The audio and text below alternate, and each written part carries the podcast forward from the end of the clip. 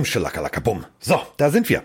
Äh, auf äh, Wunsch, auf äh, sozusagen Back by Public Demand ähm, ist es soweit. Der Mann, dessen Psychologe, wahrscheinlich sogar einen Psychologen bräuchte, hätte er einen Psychologen. Der Mann, der äh, nicht nur in den USA bekannt dafür ist, dass er ähm, an der Seitenlinie dafür sorgt, dass alle gut aussehen, zumindest wenn sie bei Missouri spielen, sondern der auch im deutschen Football einen äh, großen Namen hat. Die Rede ist von Captain Iglo, aka Heddergott. Guten Tag. Guten Tag.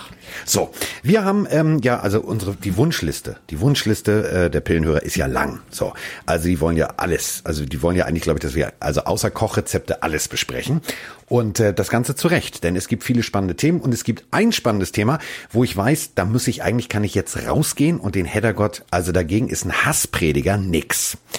Es geht um äh, Rivalitäten im College Football und da gibt es einige. Das hat mit, und das meine ich echt todernst, mit ermordeten Bäumen zu tun. Es hat mit äh, Sabotage an Teambussen zu tun. Es hat mit unwahrscheinlich viel Geschichten zu tun.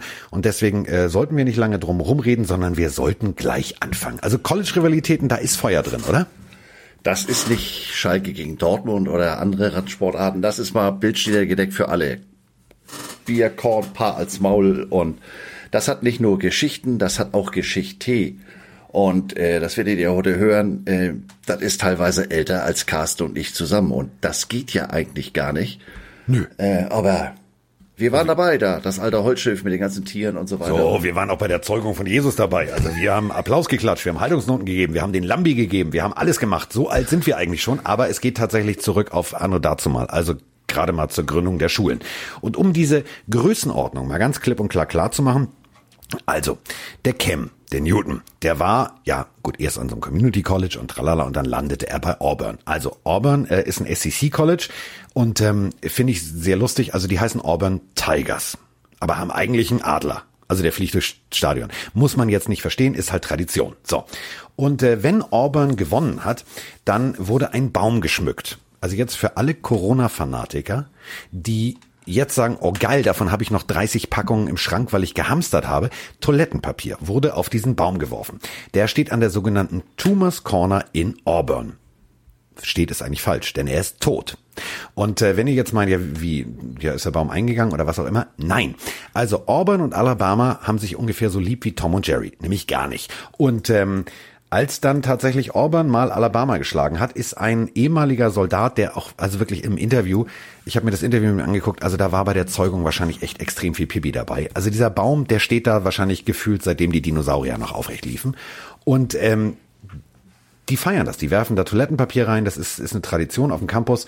Und der hat tatsächlich diesen Baum, also Herr Abdeig, so heißt der gute Mann, 70, war ehemaliger Texas Trooper, lebt jetzt in Louisiana und der hat diesen Baum umgebracht. Also ganz traditionell vergiftet. So. Und ähm, der ist jetzt verdonnert worden, jetzt haltet euch bitte fest, zu einer Strafe von 800.000 Dollar. Wovon er bis jetzt 200 Dollar bezahlt hat. Und bis heute nicht einsieht, warum er das zu bezahlen hat. Das Ganze muss man sich mal vorstellen. Da steht ein Baum seit hunderten von Jahren, das ist Tradition und irgendein wild gewordener Hillybilly aus Louisiana, der Alabama-Fan ist, bringt den Baum um. So sehr ist Rivalität im College Football auch von Hass geprägt. Ja, da äh, geht einiges. Und man muss sich diesen Baum jetzt, wie Carsten sagt, der ist schon ein paar Tage älter, der ist riesig. Und ähm, hier drüben sagt man wahrscheinlich Cornern. Da gehen die eben nicht nur hin, werfen die olle Rolle darüber, so wie in einigen Städten äh, man Schuhe über Hochspannungsleitungen wirft oder sowas. Äh, da ist Party nach dem Spiel. Und das hat ihm natürlich mehrfach missfallen. Und deswegen hat er da mal einen Nagel reingekloppt oder ein paar mehr. Und ähm, das Ganze muss man einfach mal wirklich runterbringen. Also da musst du schon, da musst du schon echt definitiv ziemlich dünn angerührt sein. Um äh, erstens bringst du kein kein kein Baum um, zweitens äh, kein das ist das ist Tradition. Dann respektier, dass du verloren hast. So, aber ähm, gut, ist ein Hardcore Alabama Fan und es gibt diese Rivalitäten halt komplett. Also wir fangen jetzt gar nicht an mit Army gegen Navy, also das ist zu offensichtlich.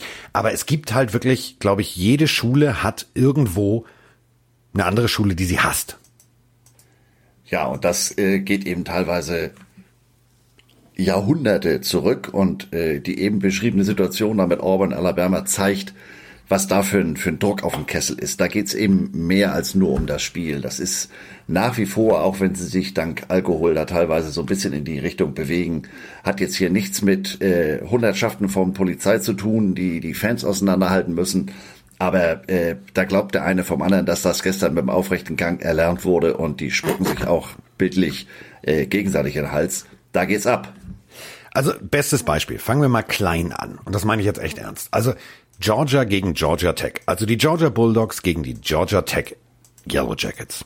Das ist zum Beispiel schon mal, da geht's, das ist ganz klassisch Old Fashion Hass. Also die können sich schon mal nicht leiden, sind im selben Bundesstaat und finden sich gar nicht so geil.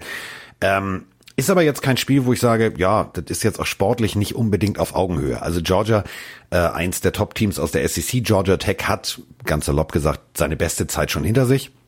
Vielleicht kommt die irgendwann wieder zurück. Und äh, wenn die gegeneinander spielen, dann musst du also da brauchst du als Teamcoach keine Brandrede zu halten. Da musst du nicht motivieren, da sagst du nur, ist Georgia Tech, ne? Und schon reißen die den Lockerroom ab. Ähm, macht immer Spaß zu sehen, weil Georgia Tech dann tatsächlich, obwohl sie sportlich teilweise natürlich im Verhältnis zu äh, Georgia, die aus dem SEC Talentpool natürlich schöpfen können und die aus dem Recruitment irgendwie ähm, von dem Holyfield so ein bisschen zu sonst wem, also wirklich schon in der Backup-Position extrem gut besetzt sind. Georgia Tech wächst dann regelmäßig über sich hinaus und das sind tatsächlich spannende Spiele, aber die machen, machen mir auch Spaß. Aber das ist natürlich nicht alles. Gibt's irgendeine, ja natürlich, pass auf, machen wir es anders. Falsch, dumme Frage. Dumme Frage. Ähm, ihr alle kennt die Kansas City Chiefs. Das Problem ist, Kansas City Chiefs sind ja eigentlich gar nicht Kansas City Chiefs, sondern da ist ja auch viel Missouri mit drin. Und ähm, das ist da oben so ein bisschen heikel. Also wenn du gefühlt eine Stunde in die falsche Richtung fährst und sagst, du bist in Kansas, wirst du nicht nur gesteinigt, geteert und gefedert, sondern da kann es dir auch passieren, dass du irgendwo verscharrt wirst. Und äh, so ist es halt mit äh, Herrgotts Missouri Tigers und einem anderen Team.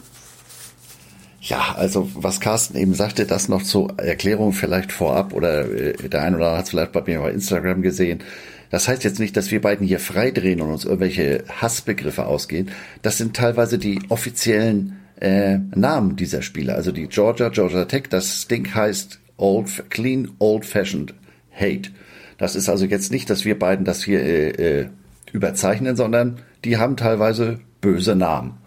Und äh, diese bösen Namen sind teilweise eben auch richtig alt und müssen dann während der Zeit mal angepasst werden. Und damit sind wir bei dem Beispiel, was Carsten eben gesagt hat, bei meinem Heimspiel. Wir sind beim Border War, beim Grenzkrieg. Das Ganze geht zurück auf vor den Bürgerkrieg. Das ist eine der wenigen Rivalitäten, die eigentlich außerhalb des Sportlichen noch viel größer sind. Das Ganze geht zurück auf 1891. Da haben die das erste Mal gegeneinander gespielt. Seitdem 120 Mal und ist, ich sag mal, hat eigentlich alles, was Rivalitäten ausmachen. Äh, ich hatte auch noch das Glück, da schon ein paar Mal dabei zu sein. Ähm, geht damit los bei so einem Rivalitäten. Wer führt denn im ewigen Vergleich? Wer führt die ewige Rangliste an? Selbst darauf können die beiden sich nicht einigen. Missouri sagt, wir führen. 57 Siege, 54 Niederlagen, neunmal unentschieden. Kansas sagt, nee, nee, ihr habt nur 56 Siege. Wir haben das Ding 1960 gewonnen. 1960 war Kansas mal ganz heißer Shit. Heute können die ja knapp sich eigen die Schuhe zumachen. Um Aber die haben ein schönes Logo. Also dieser Vogel, der sieht schon lustig aus. Das muss man mal so sagen. Also ehrlich gesagt müsst ihr den Vogel von Kansas mal googeln und ähm, Lasst euch mal inspirieren. Ich äh, versuche das mal hochzuladen. Ich versuche das Bild mal zu finden. Es gibt hier im norddeutschen Raum ein Malerunternehmen. Das fand Heddergott immer sehr witzig. Ähm, das Logo, die haben das Logo fast geklaut. Und der hat dann tatsächlich ähm, in der Hand eine Topfarbe. Die jedes Mal, wenn der Bus irgendwo mit, mit dieser Reklame durch die Gegend fuhr, hat sich Heddergott totgelacht. Denn ähm, das da ist wirklich, da ist Hass drin. Und ähm, Heddergott ist da nicht, der ist nicht, der ist nicht Kofi Annan, der ist nicht bei der UNO, der ist in Missouri und dann ist der auf Hass unterwegs. Das haben die mir von Anfang an eingetrichtert und haben auch gesagt, bei dem Spiel musst du mal dabei sein. Und es gibt dazu auch irgendeine, ich meine, die ist sogar von National Geographic, eine, eine äh, 90-minütige Dokumentation, die das Ganze äh, mal zeigt. Also wie das eben über den Sport hinausgeht. Wie gesagt, das geht auf die Zeit vor dem, vor dem Bürgerkrieg noch zurück. Das war so um und bei 1850. Ähm, es ging, wie äh, im Bürgerkrieg auch um Sklaverei. Die waren sich da beide nicht so ganz einig, ähm, konnten sich schon nicht leiden. Ähm, waren beide eigentlich noch gar keine Bundesstaaten, waren noch Territorien. Und äh, anders als heute, wo du die Jungs dann an den Farben erkennst, Missouri, schwarz-gelb, äh, Kansas in diesem, wie ich finde, fürchterlichen Royal Blau. Früher hat man das an der Mundart erkannt. Wenn einer gesagt hat, Misery statt Missouri, dann wusstest du, der kommt von der Westseite, der kommt aus Kansas. Jemand aus Missouri sagt zu dem Staat Missouri, Missouri. Das kann ich jetzt nur bedingt, weil ich nicht ein halbes Pfund Prim im, Halb im Hals habe. Die sind ja im Hardcore-Kautabak unterwegs, ne? Oh ja, fürchterlich. Aber egal. Äh, darauf ging das zurück. Äh, die Jayhawkers, so hieß damals eine Miliz, die sind rüber nach Missouri und haben da mal mächtig äh, aufgeräumt, geplündert, gebrandschatzt und was man sonst so alles nicht macht. Das gefiel den Leuten in Missouri natürlich nicht so und daraufhin hat äh, Will Captain Quantrill eine eigene Miliz aufgestellt und die sind dann rüber und haben unter anderem Lawrence mal eingeäschert. Während des Bürgerkriegs äh, wurde diese Rivalität äh, weiter fortgesetzt. In Missouri äh, gründete sich eine bewaffnete Bürgerwehr. Und wie die auf den Namen Tigers gekommen sind, weil Tiger King gab es damals ja noch nicht, ist mir ja auch nicht rum in Missouri. Also der, der muss ja nee. nicht auf den Baum flüchten, weil da irgendwie ein Tiger rumläuft. Aber seitdem ist das Tigers gegen Jayhawks.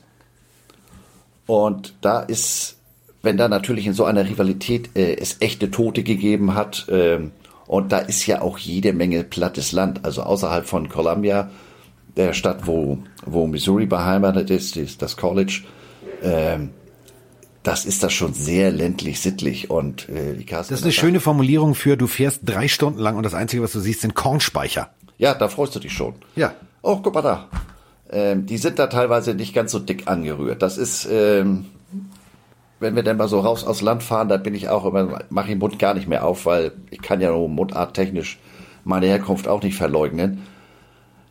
Ja, nee, das ist. Äh, ich verstehe die auch immer nicht. Also das klingt für mich, das, das hat für mich eher was mit, also so als wenn du gefühlt, ich sag mal so, zwei Blätter Haushaltspapier zu einem Knäuel zusammen machst, die dir in den Mund steckst und versuchst Englisch zu sprechen, wenn du 8,5 Bierchen getrunken hast. Ich verstehe es nicht. In dieser ländlichen Region, ich verstehe die nicht.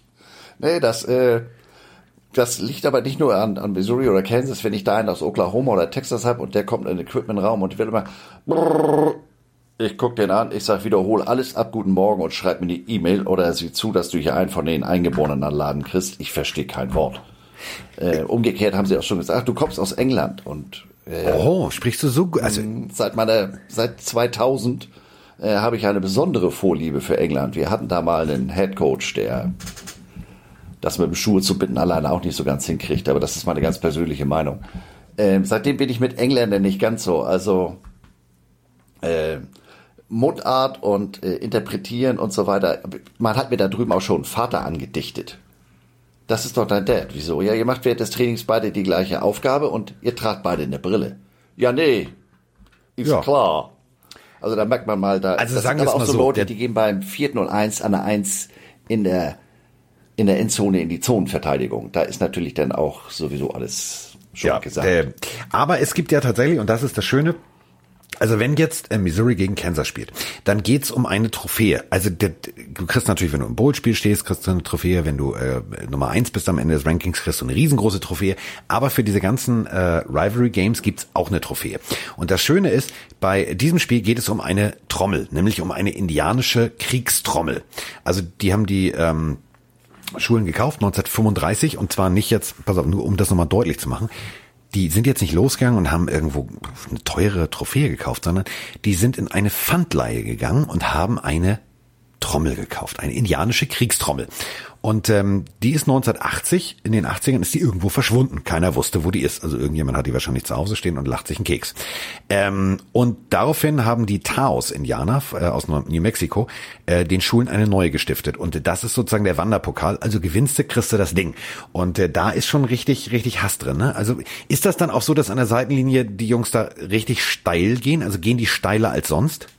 Die gehen die ganze Woche steil. Das fängt an, äh, montags ist in Missouri kein Training Ähm, da ist dann nur Treatment und Hausaufgaben und solche Geschichten. Und äh, Dienstag, Mittwoch, Donnerstag ist Training.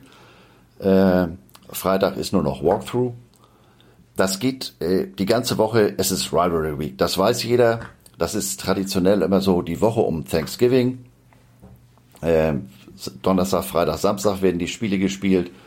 Und äh, da ist die ganze Woche Druck auf dem Kessel. Äh, wenn Huddle ist, da wird das Huddle mit Fuck KU beendet und nicht mit Go Tigers oder sowas.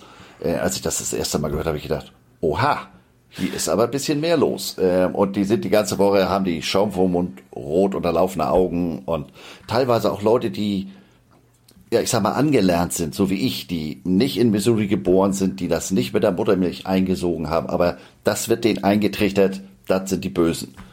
Und äh, das zieht sich durch den ganzen Staff durch, äh, auf dem Weg nach andersrum. Es gibt noch eine zweite Trophy. Der Gründer und Eigentümer der Kansas City Chiefs, Lamar Hunt, äh, hat viele, viele Jahre versucht, dieses Spiel in sein Stadion, ins Arrowhead Stadium zu holen. Denn traditionell werden solche Spiele ja äh, einmal hier, einmal da, einmal in Kansas, einmal in Missouri gespielt. Und 2006, 2007 ist es ihm endlich gelungen, dass das Spiel sozusagen in der Mitte ausgetragen wird. Und äh, es gibt neben der Indian War Drum auch noch die Lamar Hunt Trophy, die äh, auch auf dem Feld präsentiert wird und aber wie Carsten sagt, das geht da nicht um materielle Werte. Also zum Beispiel die Rivalität zwischen Missouri und Nebraska, da geht das um eine steinalte Glocke.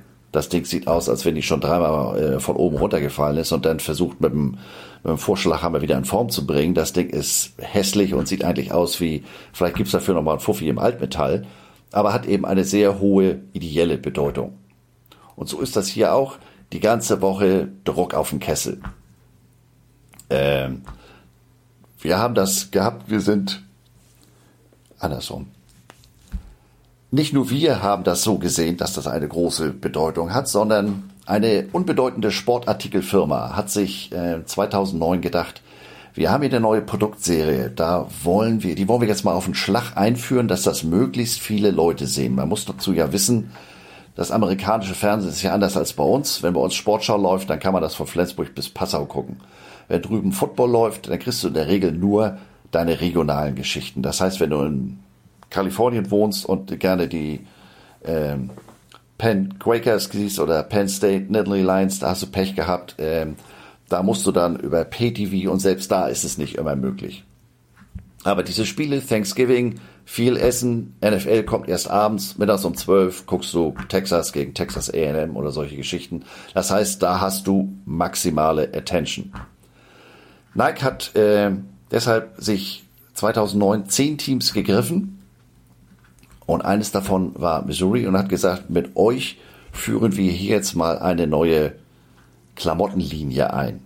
Und da hat jedes Team äh, eine völlig individuelle Ausstattung für diesen einen Tag bekommen. Sie wollten also im Prinzip nur die Technik vorstellen, leichter, widerstandsfähiger, äh, zusätzlich gepolstert mit so einem Wabenzeug, was man vielleicht früher von McDavid kannte und, und haben da richtig Gas gegeben. Ähm, und haben das ganze Jahr daran auch gearbeitet, haben sich das Jahr über auf dem Campus aufgehalten und ähm, recherchiert, wie können wir das nennen. Und bei Missouri hieß das dann Beast Mode und dieses Beast Mode haben sie dann als Motto genommen. Das war auch das Motto der Saison haben das in den Kragen eingestickt. Und dann haben sie sich gesagt, wofür ist der Staat Missouri bekannt? Und der Staat Missouri ist eigentlich für nichts bekannt. Es gibt in St. Louis die ARC, Gateway to the West, sehr viel Deutschstämmige, die damals, als sie gen Westen sich aufmachten, hängen geblieben sind, weil sie festgestellt haben, scheiße, das ist ja mal weiter als von Flensburg bis zum Harz.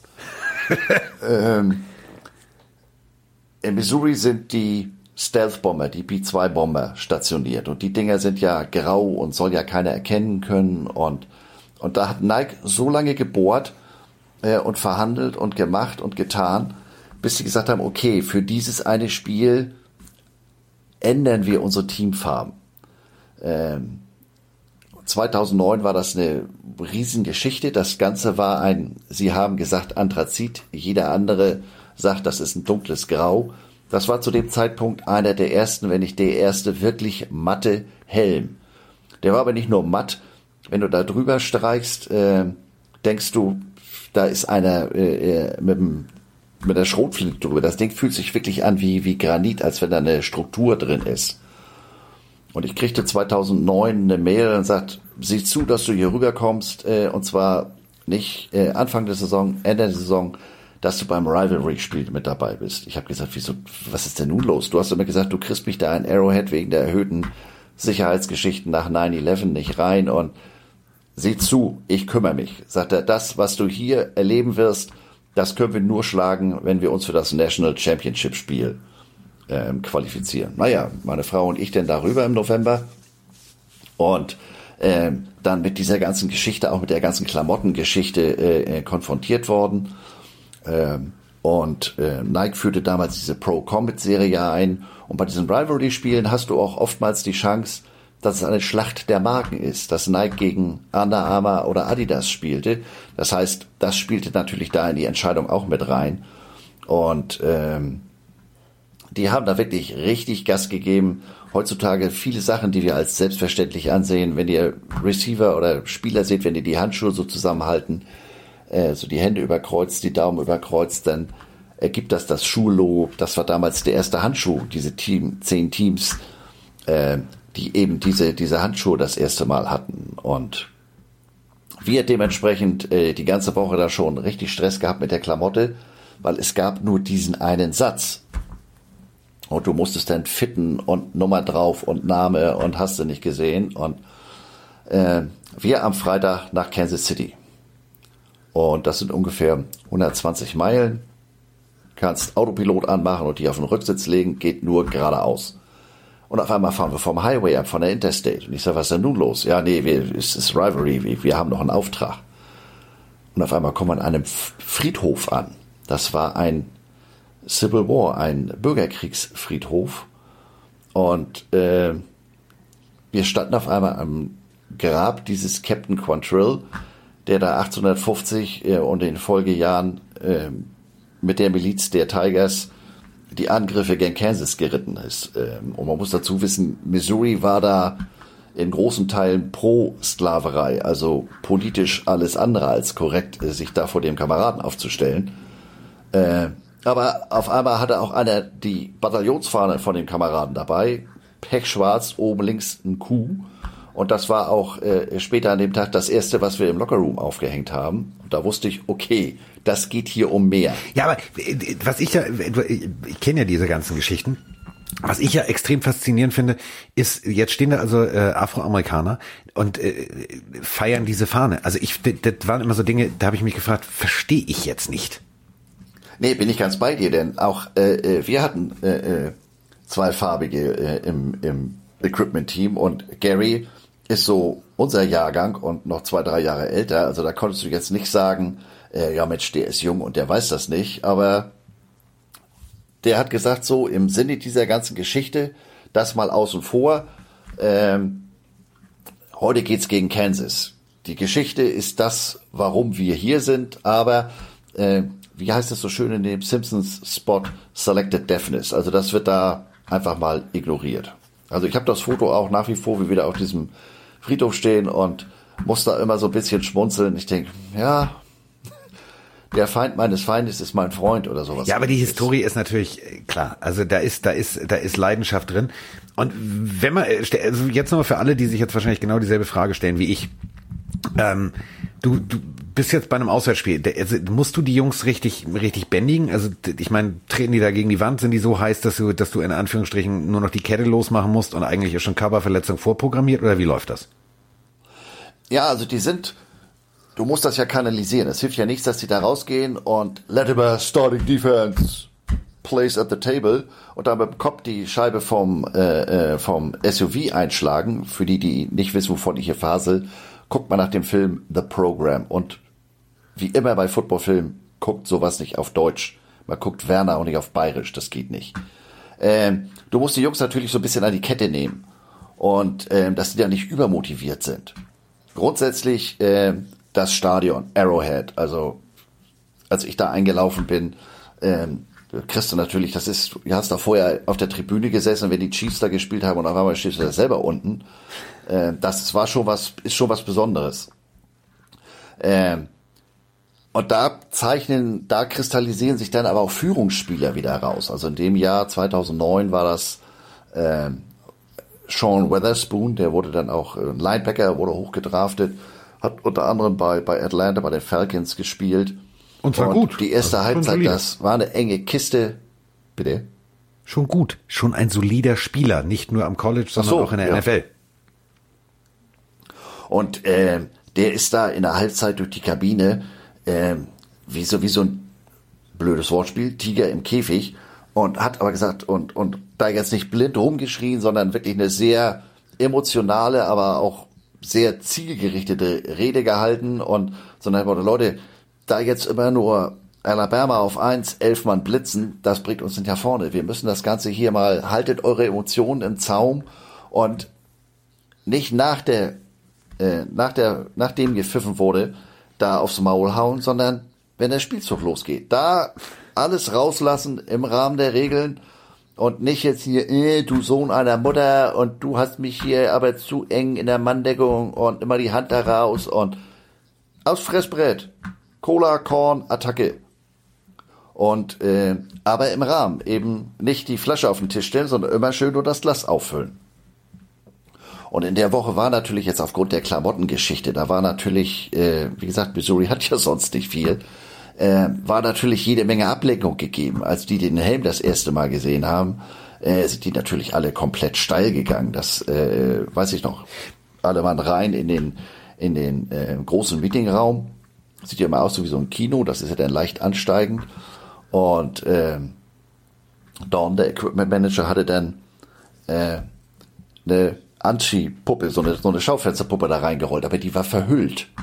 Und als er dann diese, diese Hülle, diese Decke von dieser Anziehpuppe äh, runterzieht und die Leute diese Uniform gesehen haben, äh, komplett durchgedreht. Ihr gibt ja solche Szenen öfter mal auf YouTube und äh, ist schon was anderes, wenn man selber dabei ist. Das war, war schon sehr äh, interessant. Ich muss ganz ehrlich sagen, ich fand das Outfit damals auch ähm, phänomenal, vielleicht auch, auch absolut revolutionär, denn ähm, wenn man sich ja sonst vorstellt, klar, also Dortmund-Farben, schwarz mit ein bisschen gelb, das ist sowieso, ich fand das Grau, ähm, ist persönlich eins meiner Lieblingsoutfits. Also wird vielleicht nur noch getoppt von Oregon ab und an, aber äh, fand ich extrem mutig, fand ich extrem geil. Und die Jungs, die sind natürlich, ähm, ihr findet das auch bei YouTube, die sind steil gegangen. Die sind, also, die sind auf den Tischen da rumgesprungen, die haben das gefeiert bis zum geht nicht mehr, weil natürlich ähm, es ist was anderes. Und äh, für viele, für viele, viele äh, Highschool-Schüler ist natürlich genau dieses Outfit auch ähm, im Recruitment, also im Auswahlprozedere, welche Schule sie nehmen, natürlich auch genau das. Also jeder Equipment-Mann präsentiert, wenn ja jemand kommt, also keine Ahnung, vier Sterne, fünf Sterne Rekrut, ähm, wird dann präsentiert, welche Outfits haben wir, welche Schuhe haben wir, was haben wir, wie, was, wo. Und für viele ist tatsächlich, äh, je geiler die Klamotten, äh, ja, Bildung, scheißegal, dann mich lieber die Schule. Und deswegen, damit erheizt du die natürlich richtig an. Und dann gehen die da raus und dann brennen die nicht nur in Rasen, sondern dann brennen die komplett die Bank ab. Und ähm, das sind halt Spiele, also mir macht tatsächlich, äh, mir macht äh, der Border War immer sehr viel Spaß, weil du merkst, da ist sehr viel Motivation drin, um nicht zu sagen Hass. Und dadurch äh, gehen die Jungs alle bis an die 102, 103 Prozent Hürde. Und das ist natürlich genau beim College Football. Das, das Spiel ist erst dann vorbei, wenn du im Lockerroom bist. Ja, und äh, auch im Stadion. Äh, zu dem Zeitpunkt waren beide relativ hoch gerankt. Äh, das heißt, die Hütte war auch voll. Da waren 70.000 Leute drin. Aber anders als bei uns äh, haben die da ja deshalb jetzt nicht angefangen, im Arrowhead äh, Stadion Zäune zu ziehen, damit die sich nicht in die Flicken kriegen. Da ist einer mit dem Lineal durchgegangen. Äh, linke Hälfte alles komplett in Royal Blau, rechte Hälfte komplett alles in Schwarz und Gelb. Äh, in der Mitte oben eine Stehtribüne oder sowas, da treffen die sich natürlich schon mal, aber ich sag mal von einigen alkoholbedingten äh, Ausfällen abgesehen, ist das gut gegangen. Dann gibt es natürlich aber auch so Blitzbirnen, die die gesamte Situation komplett unterschätzen. Wir hatten da einen äh, äh, Guard an der, an der, also damit meine ich nicht den Spieler, sondern so, so, so ein Mall-Cop, der unseren Lockerroom bewacht hat. Äh, was der hätte was sein sollen, faktisch hätte tun können, ist mir nicht klar, weil der war schon weit jenseits des Pensionsalters. Aber der wurde mir gleich vorgestellt, weil sein Name war Herman. Ich sag, ihr wollt mich jetzt verkohlen. Nein, hier Deutsch. Herman the German. Und, ja, genau. Und Herman ähm, erklärte dann, als wir in der Halbzeit kamen, sagte er, hier, German, komm mal rüber.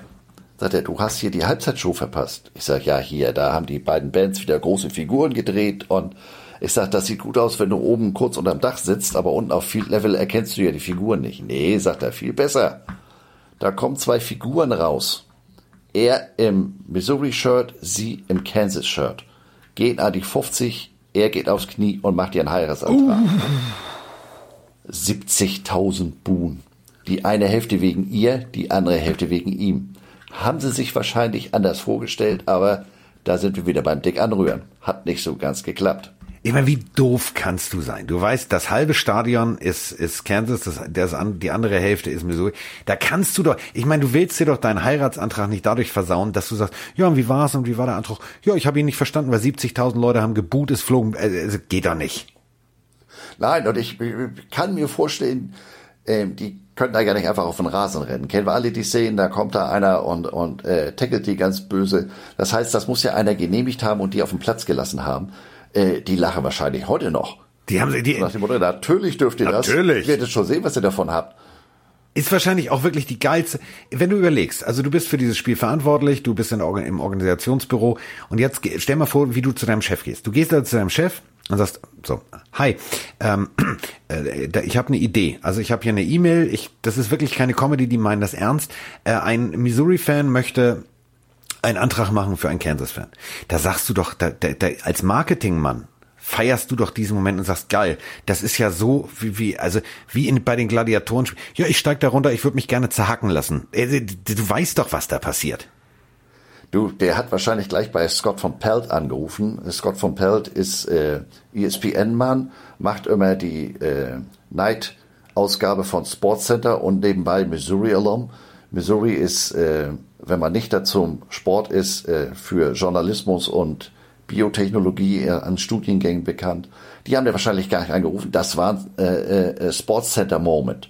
Wie, wie du ganz richtig sagst, wie da 70.000 am Buhn sind und die beiden stehen da, äh, was mache ich hier eigentlich? Aber ich lieb die doch. Also versteh ja. das doch. Wir wollen doch grenzübergreifend eine Ehe führen. Ja, du ist, ähm, da, da, da muss man ganz ehrlich sagen, also da musst du, und das meine ich auch ernst, wenn du da aufgewachsen bist, dann weißt du, wie viel Hass da drin ist, dann weißt du, dass diese Idee nicht geil ist. Dann mach das im Restaurant oder warte, bis die Kisscam auf dich schwenkt oder was auch immer, aber nicht auf, nicht auf der 50-Yard-Linie. Das ist tödlich. Nee, also das Gegenteil von gut ist ja nicht schlecht, sondern gut gemeint. Ja, aber gut gemeint kann auch ziemlich scheiße sein. Ähm, es gibt, das ist ja aber nicht die, nicht die, also, also ja, das ist schon nicht jetzt persönlich nehmen.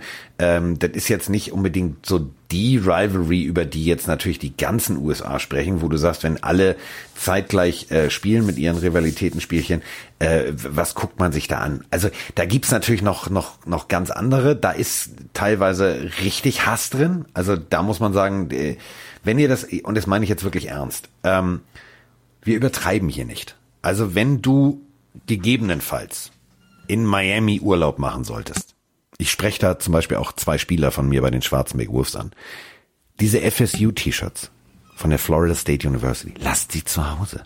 Nicht am Strand anziehen. Das kann übel nach hinten losgehen.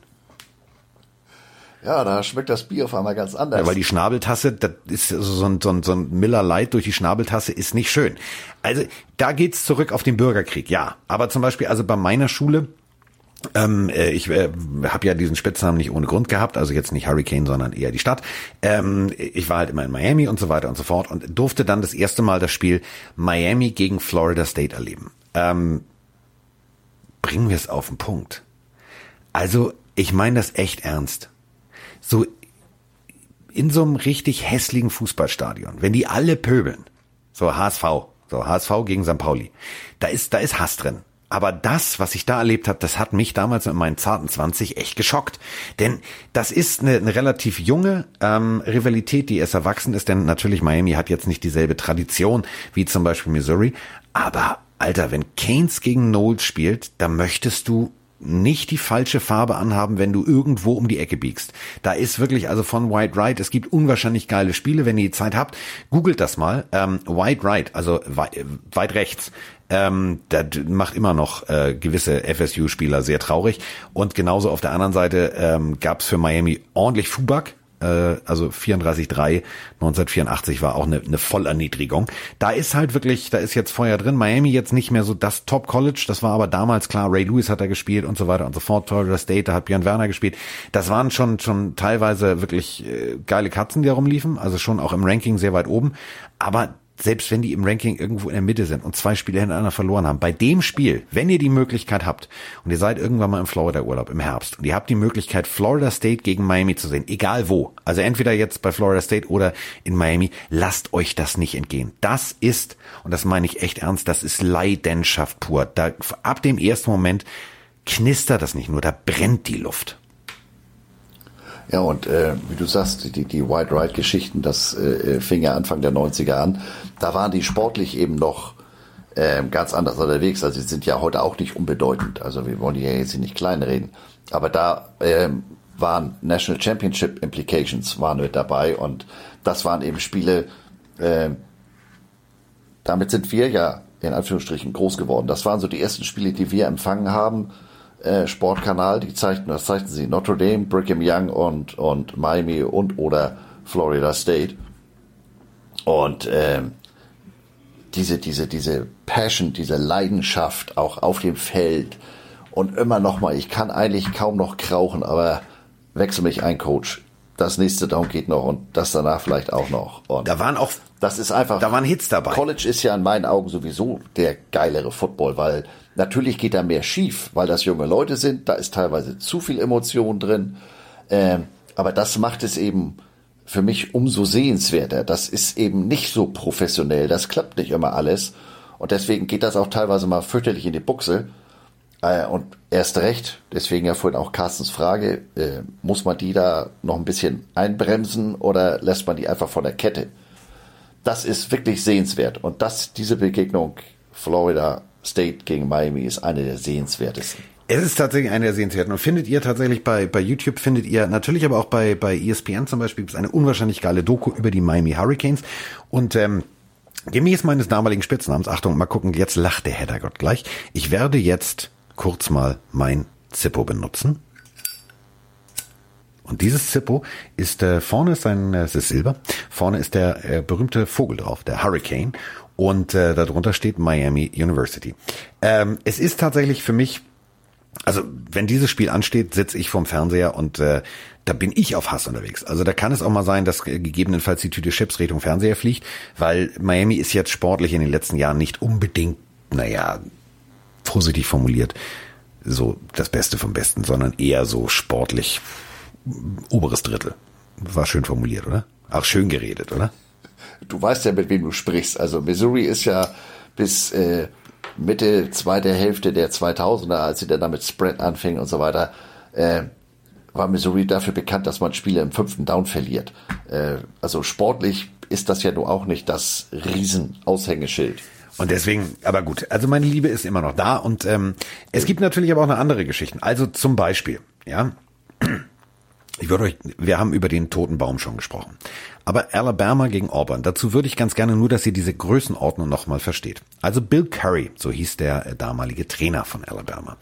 Ähm, und der war in Birmingham und äh, war in der Grund Elementary Schule, also, also Grundschule und äh, sollte da zu den Kindern über Football und das Leben als Trainer sprechen und so weiter und so fort. Und er kam, ähm, kam in den Klassenraum und wunderte sich, alle saßen und guckten ihn aufmerksam an. Nur ein Junge stand mit dem Rücken zu ihm in der Ecke. Also sozusagen so wie bei der Super Nanny, ab auf die stille Treppe. Und daraufhin fragte äh, Carrie sehr verwundert äh, die Lehrerin, was ist denn hier los? Ja, sagt sie, das ist Jason und Jason ist ein Auburn-Fan, aber machen Sie sich keine Sorgen, wir haben uns um ihn gekümmert. Der sollte also tatsächlich diesen Vortrag mit dem Rücken zum Coach. Und hat gesagt, Moment mal, ist ja jetzt egal, ob der für den, für nee, nee, der ist schon, das ist schon, so, und dann hat er sich also richtig rum hingesetzt und ähm, dann fing Coach Curry an und daraufhin hat der Kleine dann ab und an mal den berühmten äh, War Eagle Spruch abgefeuert. Also der war schon, der war schon in der Grundschule sehr eingenordet.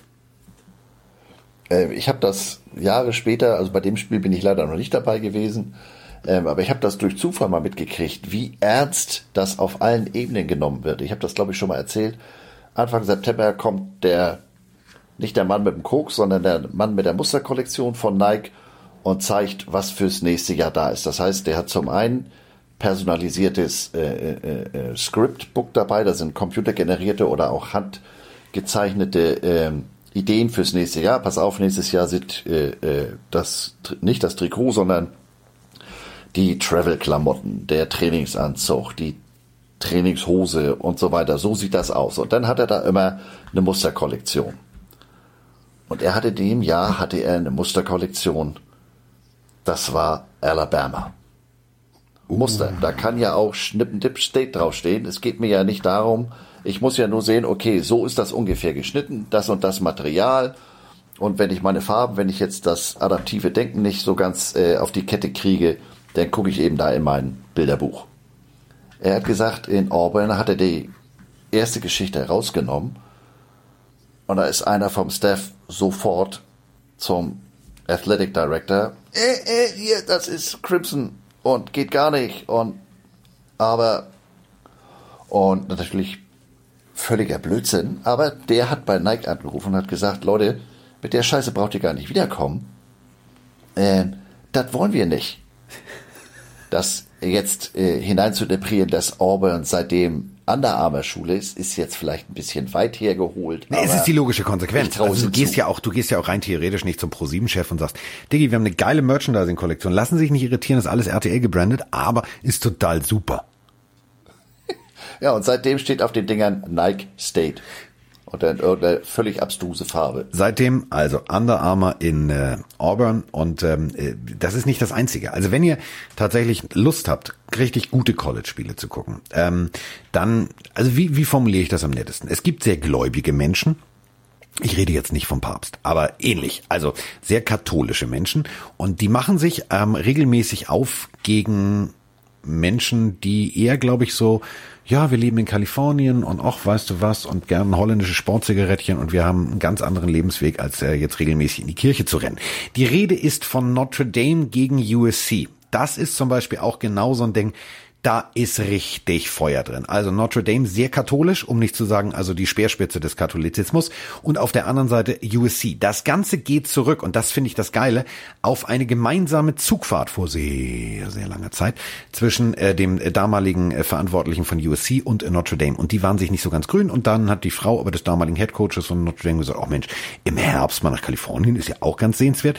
Und dann gab ein Wort das andere. Und seitdem ist da richtig Feuer drin. Also das ist auch so ein Ding. Ding. Also muss man eigentlich gucken, oder?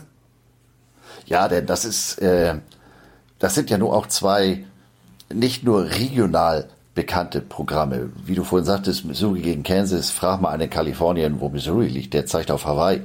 Ähm, aber hier Notre Dame, äh, auch noch Independent, USC und in der Vergangenheit auch immer wichtige Spiele, weil sie immer gerankt waren, oftmals sogar in den Top Ten. Ähm, die ein oder andere Entscheidung auf dem Feld, Situation, die man auch anders hätte treffen können oder sollen, oder der Schiedsrichter hat mal aus Versehen äh, vergessen, in die Trillerpfeife zu blöken, oder, oder, oder. Äh, alleine auch wenn die in dem Stadion spielen, äh, egal ob in Notre Dame in Anna, äh, oder in, in, in, in Kalifornien, das ist, das ist ganz große Kulisse und macht Spaß. Vor, vor allem, das ist sportlich und das meine ich echt ernst. Andreas hat es gerade gesagt. Die sind ja immer also UC jetzt gerade nicht, aber rein theoretisch sind die immer irgendwie so in den Top 10, Top 15 gerankt. Und nur mal so als, als kleiner Gag am Rande.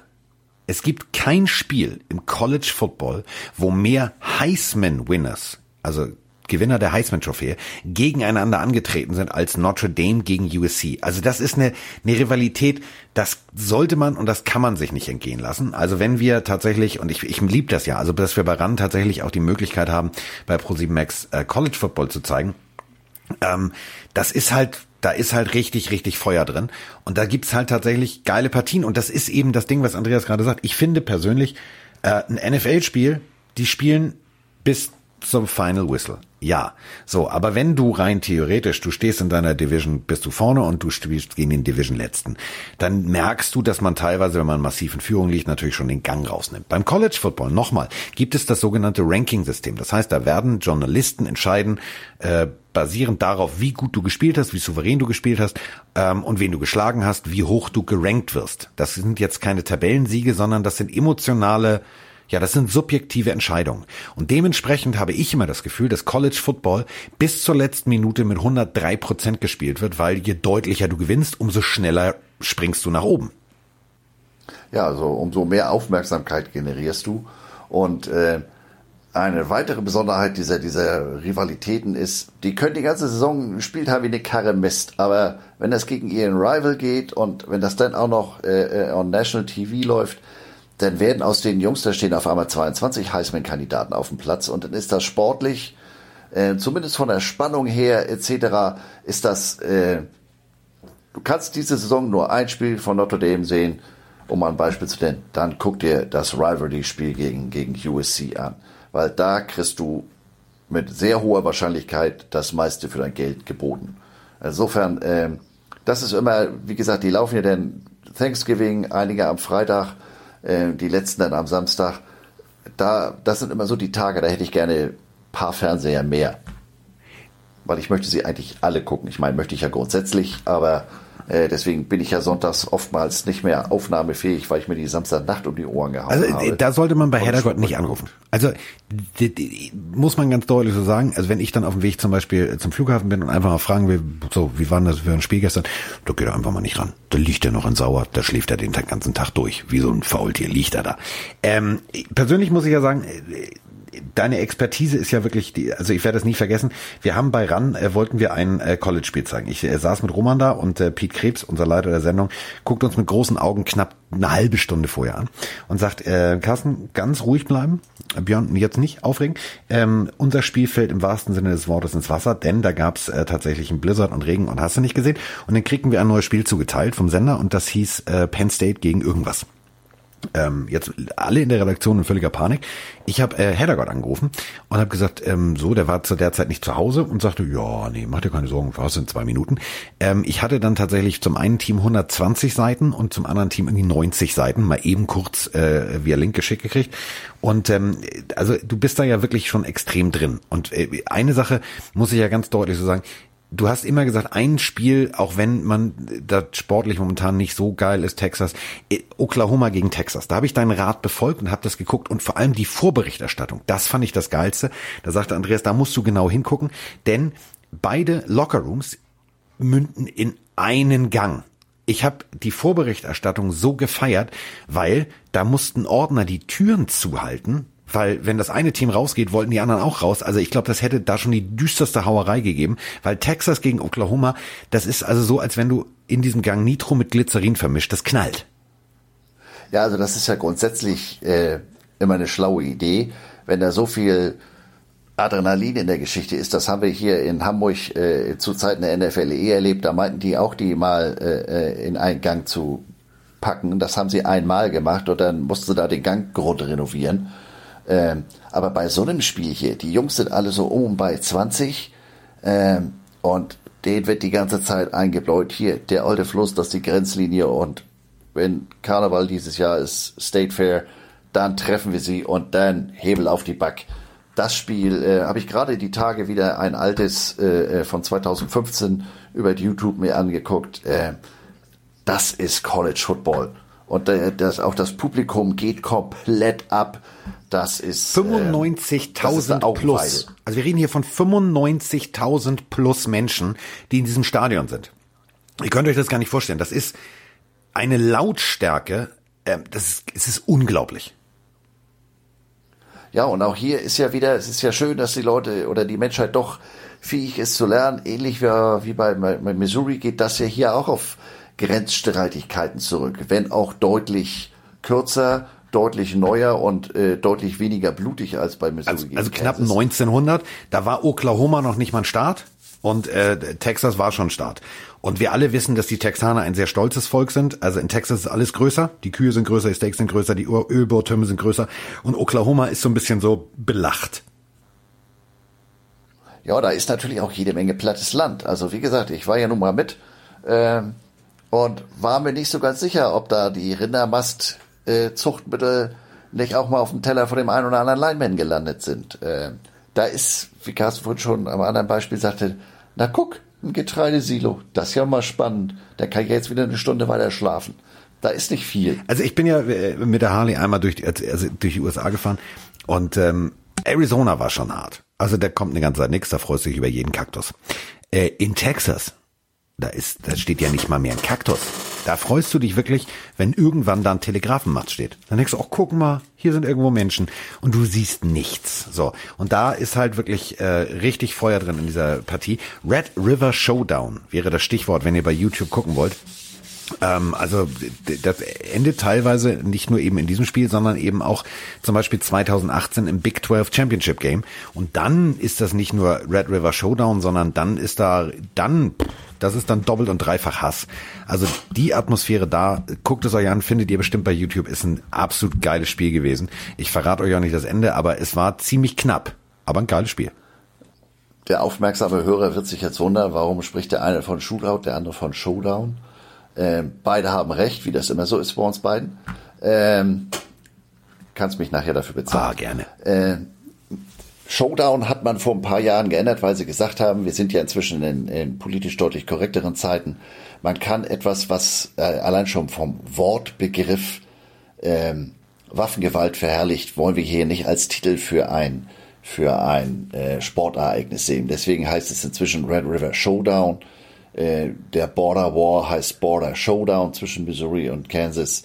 Ähm, aber wenn du mal im Lockerroom fragst, äh, oder teilweise passiert es dem einen oder anderen Sports Illustrated Journalisten, die kleben an diesen alten Begriffen. Das ist sicherlich ähm, in Arkansas, im Staat Arkansas darfst du deine Waffe mit ins Stadion bringen. Also wer auf die Idee gekommen ist, äh, und das Gesetz ist gar nicht so alt. Ich glaube, das ist keine zehn Jahre alt. Überleg dir das mal. Ähm, also hier wirst du abgetastet, ja. ob du, ob du äh, Pyros irgendwie mit zum Fußball bringst. Und da gibt es ein Gesetz, dass du deine Waffe, nochmal, also du, der, kann es sein, dass der Typ neben dir, der guckt sich mit dem linken Auge in die rechte Hosentasche, weil er 28 amerikanische Hülsenfrüchte inhaliert hat. Der ist randkantenvoll, hat aber seinen Revolver dabei.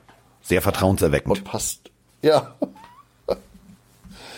Und äh, das ist, äh, die haben das ganze Spiel ja auch noch, das wird ja äh, an einem, wird ja im, im alten Cotton Bowl Stadium in Dallas ausgetragen. Und äh, draußen vor der Tür ist auch jede Menge Rabatz. Das findet immer äh, Rabatz. während der State Fair. Da ist draußen ein riesengroßer Jahrmarkt. Da kannst du Corn Dogs fressen und was weiß ich nicht alles. Also auch wenn sie, wenn sie denn so mit der Kamera zeigen, was vorm Stadion los ist, da sind mindestens noch mal so viele Menschen äh, und dann auch immer in den Farben ihrer jeweiligen Teams. Die sind gar nicht im Stadion, aber es ist State Fair, es ist Red River Showdown, Red River Shootout. Natürlich trage ich meine Teamfarben, damit hier links und rechts auch gleich ganz klar ist, für wen ich bin. Und nochmal, in diesem alten Cotton Bowl hat der Architekt damals halt einen Fehler gemacht. Und deswegen guckt euch bitte nicht vorspulen, guckt euch auch die Vorberichterstattung an. Rechts ist ein Lockerroom, links ist ein Lockerroom und in der Mitte ist ein Korridor. Und achtet auf die Sicherheitsjungs, wenn das eine Team rauskommt, dann ist das so wie bei Jumanji. Da fängt das komplett an zu beben, nämlich in den Türen. Die wollen raus, die wollen hinterher und sagen, nee, nee, nee, ich will mich jetzt direkt dazwischen mischen. Also ich glaube, wenn die Jungs die Tür nicht zuhalten würden, dann hättest du schon mal, also die, die ersten Personal Fouls fürs ganze Team im Lockerroom Gang gekriegt. Es ist absolut ähm, phänomenal zu sehen. Wenn wir jetzt über, über Waffen reden, das ist jetzt eine Überleitung des Todes, wenn wir jetzt über Waffen reden, dann müssen wir natürlich auch über die, die rein theoretisch studieren, mit Waffen umzugehen reden. Nämlich, denn das ist für mich die absolute Top-Rivalität Nummer eins. The Commander-in-Chief Trophy. Army gegen Navy. Ist mir das erste Mal mit zwölf aufgefallen, habe ich nicht verstanden, worum es da geht. Beim Magnum. Da geht es nämlich darum, dass er sich mit dem Old Düsseldorfer hinsetzt und äh, Army gegen Navy guckt. Und äh, das ist für ihn wie ein Feiertag. Inzwischen ist es auch für mich ein Feiertag, denn Army gegen Navy, also Navy führt 60 zu 52, ähm, äh, 60 Siege gegen 52 und dann sieben Unentschieden. Es ist für mich vielleicht der geilste Spieltag, den College Football zu bieten hat. Ja, also für mich äh, als alten Kommisskop und äh, ich war ja mal ein paar Tage bei der Firma, immer noch ganz weit oben auf der Bucketlist. Also da möchte ich in Philadelphia äh, immer noch mal hin. Ähm, ist auch eines der ältesten, wird seit 1890 gespielt und hat natürlich, früher hatte das sportlich eine ganz andere Bedeutung. Da hat, hat Navy äh, um die National Championship mitgespielt, heutzutage undenkbar. Denn die Jungs, die da spielen, sind ja in erster Linie Soldaten. Die spielen Football, so wie Carsten und ich, Arno Dunne mal Football gespielt haben, weil sie Bock drauf haben. Aber es geht ja keiner äh, äh, nach Annapolis oder nach West Point äh, in der Hoffnung, dass daraus ein Football, eine Footballkarriere erwächst was bis äh, letztes Jahr auch nur in Ausnahmefällen möglich gewesen Sehr selten, denn du verpflichtest dich halt, ähm, du verpflichtest dich halt zu sagen, okay, wenn ich mit dem College durch bin, leiste ich weiter ähm, den Dienst am Vaterland. Aber es gibt zum Beispiel, und das meine ich ganz ernst, also zum Beispiel die Legende überhaupt, Roger Staubach war auch bei Navy, ähm, ist dann zu den Dallas Cowboys gegangen und brauchen wir nicht drüber zu reden. Also da gibt es tatsächlich einige, Mike Whale, äh, Offensive Guard, ähm, äh, auch allerdings in der aktuellen Zeit einer der wohl, wohl geilsten O-Liner aller Zeiten. Ich kann den Namen immer nicht aussprechen. Jetzt muss ich wieder auf Mexikaner schalten. Spanier. Pass auf, Achtung.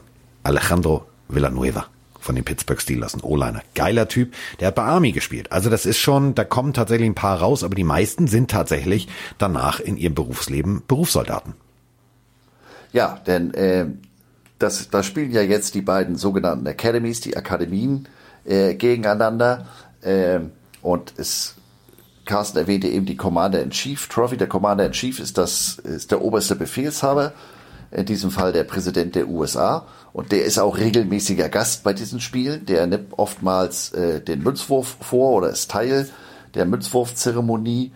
Und äh, an diesen beiden Schulen werden ja jetzt hier nicht Schütze Arsch im dritten Glied oder so ein Grenadier oder was weiß ich was äh, ausgebildet. Da werden ja Offiziere ausgebildet. Und äh, dementsprechend wird in die ja ein bisschen Kohle investiert. Und äh, deswegen ist es eben die Ausnahme. Wie gesagt, das Gesetz wurde letztes Jahr äh, von Nummer 45 geändert. Ähm, konntest du vorher nur auf besonderen Antrag und mit ganz viel Wohlwollen ähm, deiner Profikarriere vorab leisten deiner äh, Militärzeit anstreben. Einem, der das gelungen ist, weder Army noch Navy, sondern, und jetzt muss ich mir den Mund schon wieder auswaschen, ähm, Chad Hennings, ja.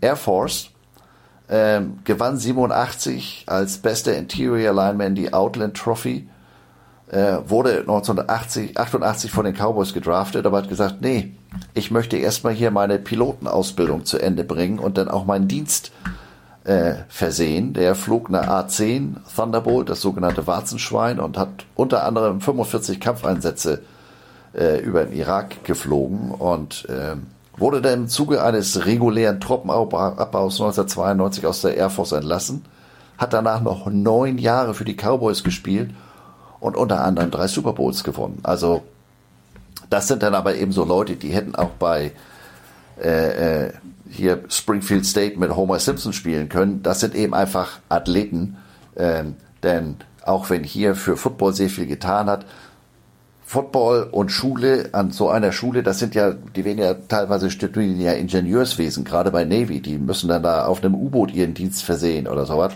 Und äh, da musst du schon ranrauschen. Da ist hat der schulische Teil noch eine ganz andere Bedeutung. Und dieses Spiel hat für die Amerikaner, die ja nun mal sehr traditionsbewusst und Vaterland und Militär, das ist da drüben eine ganz, ganz große Nummer. Das Spiel äh, ist auch immer das letzte Spiel in der, in der Saison. Während die bisher genannten Rivalry Games rund um Thanksgiving stattfinden, findet dieses Spiel eine Woche später so statt. ganz gechillten, kalten Dezember. Es ist widerlich genau. teilweise, aber die Jungs sind so heiß und motiviert. Also zu Deutsch, man kann rein theoretisch sagen, 364 Tage im Jahr haben die Jungs denselben Chef, ziehen alle an einem Strang. Also hören alle auf, rein theoretisch, egal wer jetzt im Weißen Haus das Sagen hat. Aber an diesem Tag und das meine ich echt ernst, ist das wie, die, die, die sind nicht mehr in einem Verein. Das hat nichts mehr miteinander zu tun. Also Army gegen Navy, und das meine ich jetzt wirklich ernst, ist ein Spiel, guckt es euch an. Es ist vielleicht footballerisch nicht immer das geilste, aber es ist ein Spiel, was mit Liebe vom ersten bis zum letzten Moment tatsächlich durchgespielt wird. Und mir machen die Dinger immer Spaß. Ich sage jetzt nicht, wer äh, vorne ist und wer die letzten Jahre gewonnen hat, denn guckt es euch einfach an. Ihr findet die hundertprozentig bei YouTube. Es sind für mich Footballspiele wie Footballspiele sein sollen. aufgrund dieser Bedeutung, ähm, das noch als, als abschließende Anekdote, hat das Spiel auch Fernsehgeschichte geschrieben. 1963, ähm, das Spiel wurde, äh, in dem Jahr wurde ja das, äh, war das Attentat auf Kennedy, das Spiel wurde verschoben, wurde dann zufällig am 22. Jahrestag des äh, Angriffs aus Pearl Harbor äh, gespielt, am, am 7. Dezember 1963. 102.000 im Philadelphia Municipal Stadium, das später in John F. Kennedy Stadion umbenannt wurde. Und da hat der Fernsehsender äh, mal was ganz Neues ausprobiert, was es damals noch gar nicht gab. Instant Replay wurde bei diesem Spiel das allererste Mal im US-Fernsehen äh, eingesetzt. Weil sie eben wussten, heute gucken sie wieder alle. Das war 63 natürlich noch was anderes als heute, wo du dann auch, auch in Amerika ja die Wahl zwischen, ich weiß nicht wie viel Dutzenden von Sendern hast. Damals war da eben auch etwas weniger. Und äh, da haben die die das erste Mal eingesetzt. Also das Spiel hat insgesamt eine sehr hohe Bedeutung. Und es ist vor allem von auch schon in der Vorberichterstattung. Also wenn ihr die Parade der Kadetten oder der Midshipmen seht, das ist, da seht ihr, da ist einfach mal richtig Feuer und Leidenschaft drin. Ähm, ich hoffe, es war jetzt auch bei uns genug Feuer, Leidenschaft, Begeisterung und äh, Faszination drin. Und nochmal, es gilt natürlich, äh, wir sind ja, also wir sind sozusagen der Podcast Lieferando. Äh, ihr wünscht, wir liefern. Ähm, wir haben jetzt noch, wir haben äh, Best of Defensive Ends äh, auf der Wunschliste. Wir haben noch äh, Geschichten von NFL-Teams. Also es gibt ganz viele, die sagen, äh, sag mal, erzähl doch mal hier mit den Raiders. Also es gibt die in Oakland, es gab die in Las, äh, Las Vegas, jetzt gibt's die in, äh, früher gab's die in Los Angeles.